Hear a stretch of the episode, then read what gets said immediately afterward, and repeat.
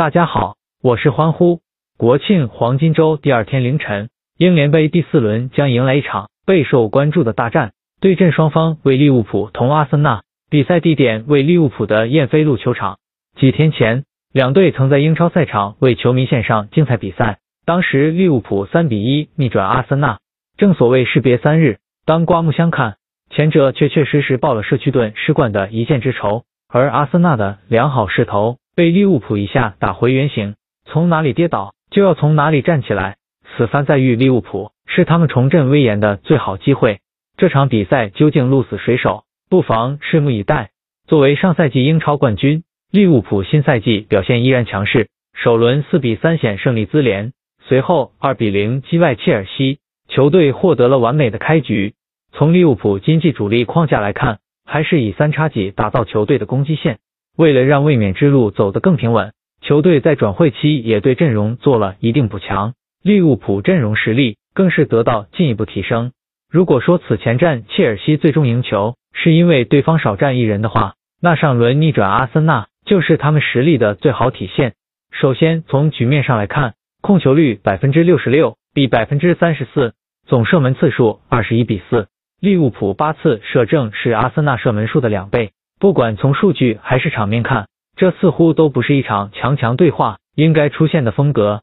更为有利的是，最近四仗各项赛事，虽然利物浦防守端还存在不小瑕疵，但在进攻端却是打出自己的风格，均场能贡献四球。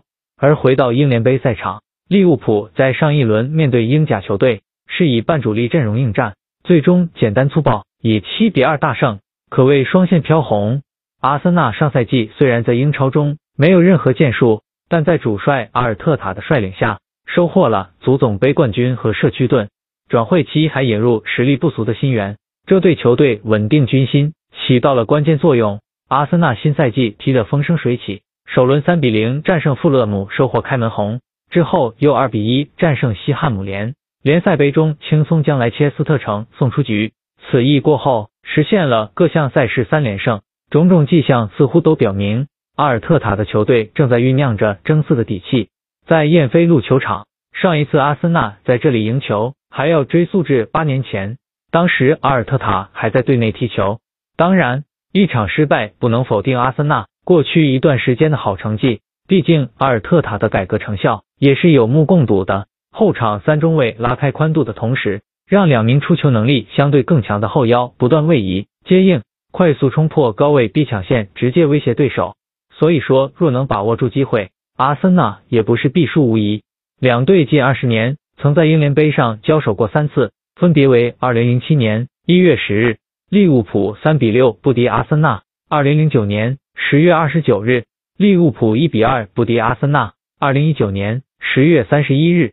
利物浦五比五战和阿森纳，最终点球利物浦胜出。欢呼预测利物浦主场与阿森纳握手言和的概率较大。